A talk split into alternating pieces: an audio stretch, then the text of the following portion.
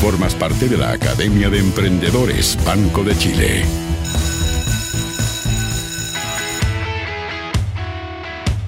Muy bien, él está los días martes. Bueno, pero hoy es miércoles. Sí, es que ayer no hicimos clases, pero él dijo, igual voy a estar con ustedes el día miércoles. El profesor abogado y socio de la consultora Legal Trust, enfocada en Derecho y Tecnología. Profesor Andrés Pumarino, ¿cómo estás, profe? Hola Leo, ¿qué tal? Muy buenas tardes a ti y a todos que nos escuchan por Radio ADN en Academia de Emprendedores. Oye, muchas gracias por la, por la preocupación de estar hoy fuera de su horario, profesor. No, encantado de poder apoyar y siempre poder transmitir algunos conceptos que son tan necesarios en el mundo que estamos viviendo hoy, tan digitalizado. Así que póngale aumente la tarifa. No, mentira. Ah. Hay que decirlo. nunca, nunca, es, eh, nunca está de más recordar que todos nuestros profesores están ad honorem compartiendo contenidos, experiencias y aprendizajes con cada uno de nuestros auditores y auditoras. Ya, profe, hoy día el tema es aspectos legales en un entorno digital, el ramo, por cierto, pero el tema es la publicidad. La publicidad. Hoy el mundo de hoy, desde la diríamos que veníamos con prepandemia, con donde habían incentivos para publicidad, donde la necesidad de comunicar, pero es importantísimo tener algunos conceptos clave, particularmente en materia de ley del consumidor, ¿qué se entiende por la publicidad? Y la publicidad se ha definido simplemente, la ley lo define como la comunicación que el proveedor dirige al público, por el cual puede ser cualquier medio idóneo, para informarlo, motivarlo, ¿a qué? Adquirir, comprar o contratar algún producto o servicio. Y aquí el proveedor está obligado con varias condiciones y esas condiciones apuntan fundamentalmente a eh, que esa, esa publicidad, esa comunicación que ilustra al público tenga ciertas características, respete ciertos formatos, sea un mecanismo de intermediación clara, con un lenguaje simple, sencillo. Eso ha llevado a que muchas empresas hoy tengan que eh, que han entrado al mundo de, publicidad, bueno, ajusten sus canales de comunicación y lo que están informando y lo que están comunicando y lo que están vendiendo. Ah, pero cuando uno es pequeño, cuando está partiendo, eh, obviamente los recursos son escasos y las necesidades son múltiples. Entonces lo que trata es de improvisar y crear y sacar contenido. El emprendedor va y va a un sitio web y saca una imagen o saca alguna parte de alguna canción. Ojo, ¿qué pasa con el derecho de autor? No te, vayas a exponer a un riesgo de usar imágenes que son de un tercero y luego tengas algún problema de algún fotógrafo o de algún otro creador de ese contenido y no pediste autorización. Lo mismo pasa con la música. Llegar y usar contenido para hacer un videoclip para poder vender mis productos y resulta que me encuentro con que luego estoy vendiendo un producto usando una canción sin haberle pedido autorización al creador. ¿Cómo enfrento esto? Bueno, hay bancos de imágenes, también existen bancos de contenido musical, digital, eh, que te lo disponibilizan, obviamente pagando una tarifa, pero de esa manera, revisando eso sí, que te cumplan con condiciones que el autor, el creador, te lo facilite. Esto es lo que se llama el derecho de autor. El derecho de autor son los mecanismos creados a través de la, en el caso chileno, por, la ley de derecho de autor del año 1970, que se actualizó el 2010, y que lleva fundamentalmente a respetar las creaciones literarias, musicales, eh, fotografías, y esas creaciones, bueno, tienen que ser protegidas. Y los, y los autores, los creadores de esas obras, tienen derecho también a un derecho patrimonial, a cobrar por sus obras.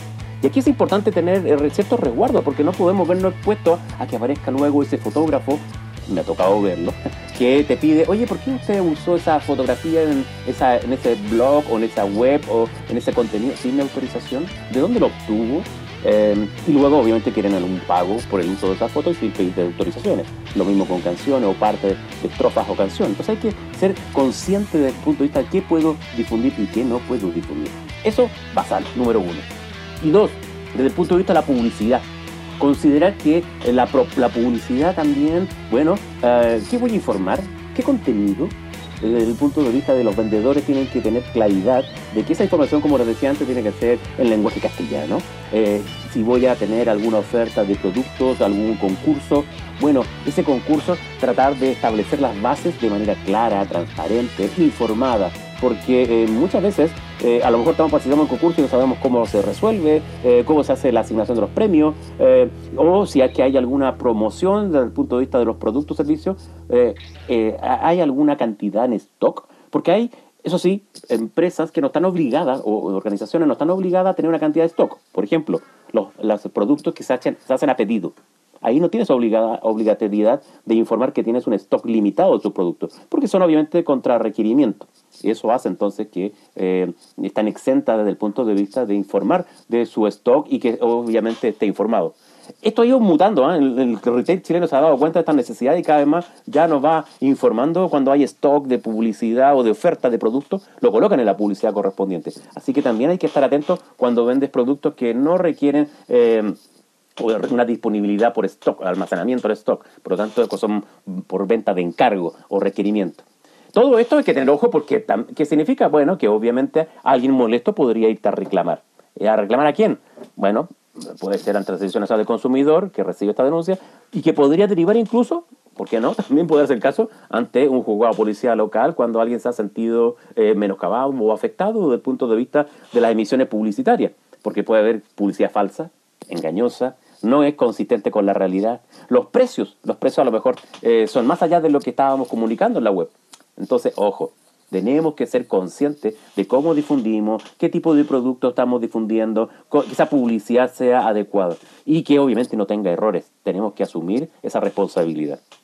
Ya, quedémonos, sí, quedémonos un poquito con, con el tema de la, de la publicidad específicamente. Y, y, ahí, claro, están las imágenes, pero hablemos de, la, de todo lo que no es imágenes, porque le hemos dedicado un tiempo, entendemos que ahí hay, no es llegar, sacarlas y volver a subirlas, siempre corremos riesgos.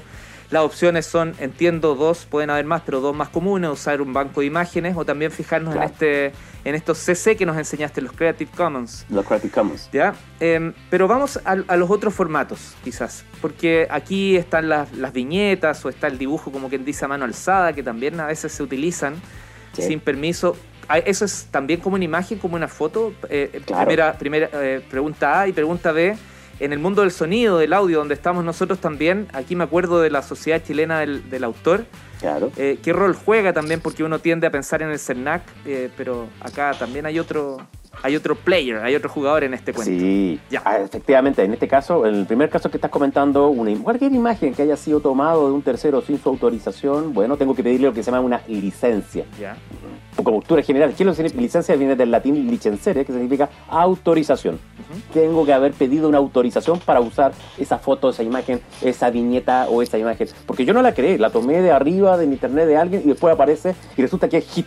Y, ese, y esa imagen la utilizan y se sale en todas partes. Y resulta que ese creador también va a decir, oye, pero yo la creé estás ganando plata tú y a mí no me llega ni uno. ¿Y, con los memes pasa, profe, también? ¿Que tanto pasa en redes sociales, esas caras típicas que las, utilizan para todo? Y incluso hay una transformación, porque a veces en, los memes lo que hay es la toma de una imagen, se modifica y se altera y se mm. agrega otra imagen. Obviamente, hay algunos ah, especialistas dicen, no, esa es una nueva obra, otros sí tienen, no, aquí hay una obra que fue tomada y fue modificada. Y eso obviamente puede llevar a un conflicto desde el punto de vista de, eh, de la interpretación de los alcances de esa creación. O es una nueva obra, o es una obra que fue modificada tomando como base otra.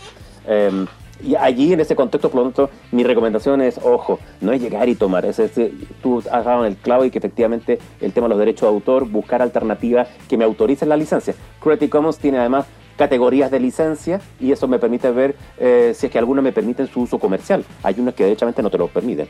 Ahora, en la segunda parte de tu pregunta, la sociedad de derecho autor. Bueno, si yo necesito pedir, por ejemplo, eh, el uso de alguna canción, y no es caro, puedo pedirla y puedo cumplir con lo que consigue la, eh, la SCD. La SCD se encarga de recaudar los, eh, las licencias y las autorizaciones. Se puede pedir a la SCD o directamente a la casa discográfica a la cual perteneces ahora. Si tú no conoces a qué casa discográfica, se consulta eh, directamente en la SCD y la SCD es la que te va a derivar para, para poder pagar esa licencia licencias que pueden ir de conseguirse una canción o una autorización, he visto, de 100 dólares, de 500 dólares, dependiendo del tipo de uso que se quiera hacer y que de la masividad de esa licencia. Y teniendo esa autorización de la casa discográfica o si lo gestiona la SCD, bueno, la SCD se, encarga, se encarga en este caso de, recaudar y particularmente de lo que lo llaman en el mundo de la radio los, los cut que son todas las... Eh, canciones que se tocan durante el día, se informan al SCD y se pagan esos derechos por haber utilizado, haber tocado esa canción. Dijiste algo, hartas cosas claves, pero una puntualmente que, a veces lo olvidamos. Eh, efectivamente, no, no, es un costo tan alto. Si a veces es la omisión la que nos lleva a tener más problemas que nos restan tiempo y finalmente más caro de lo que podría haber salido el haber pedido permiso o pagado una licencia. Sí, y esto, y esto no son temas solamente uno dice, ah, los pequeños eh, se les va porque no tienen conocimiento, no tienen los recursos. No, el tema del derecho de autor a nivel nacional es un tema grave que impacta desde grandes medios de comunicación hasta también medianos medios de comunicación. Y es un tema a veces, bueno, por omisión o por desidia o por no estar coordinado, planificado, pero hay que pagarlo y hay que cumplirlo. Bueno, y ese rol obviamente en lo que es materia musical se encarga la Sociedad de Derecho eh, de Autor, en ese caso es el rol que asume por ley como una, una sociedad de gestión colectiva. Todos los autores le han dado facultades para que puedan cobrarle a, los medios de comunicación. O sea, tiene una estructura y todo, una, una, lógica de trabajo que está establecida en la ley de su reglamento, la ley de derecho autor. Te invito, a cruzar, te invito a cruzar la vereda y qué pasa en, en muchos emprendimientos e innovaciones tantos creativos que a veces eh, terminamos solucionando un problema, ponle música a, mi publicidad y resulta que la música es creada y está súper buena y al final me transformo en, que a, mí podrían quitarme esto. Ahí viene el resguardo, ¿cierto?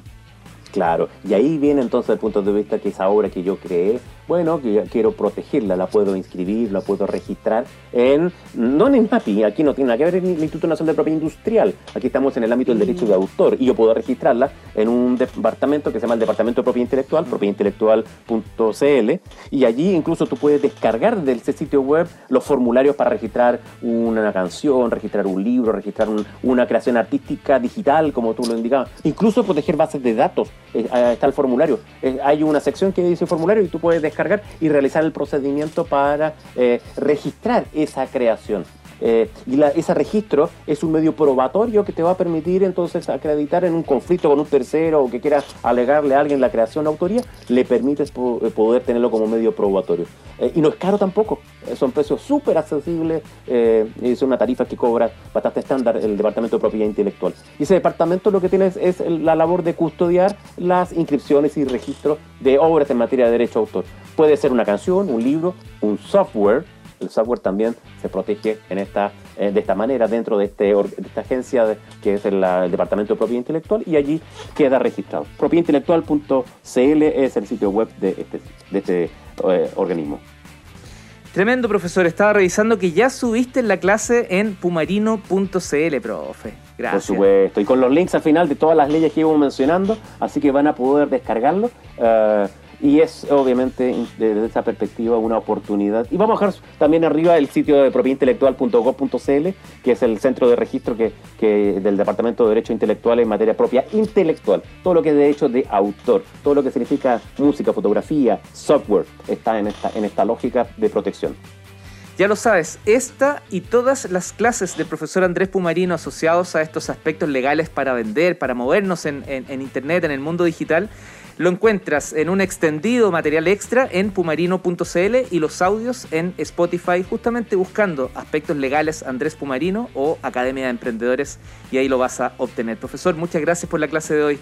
A ti, Leo, un abrazo a ti y a todos nuestros alumnos que tenemos a lo largo de todo el país. Y están fuera de Chile también, me enteraba que algunos que también nos escuchan. Estamos teniendo, y, fuera del continente, mira qué increíble, bonito. Increíble, ¿eh? Un abrazo, profe, que estés bien. Un abrazo, Leo. Buenas noches. Formas parte de la Academia de Emprendedores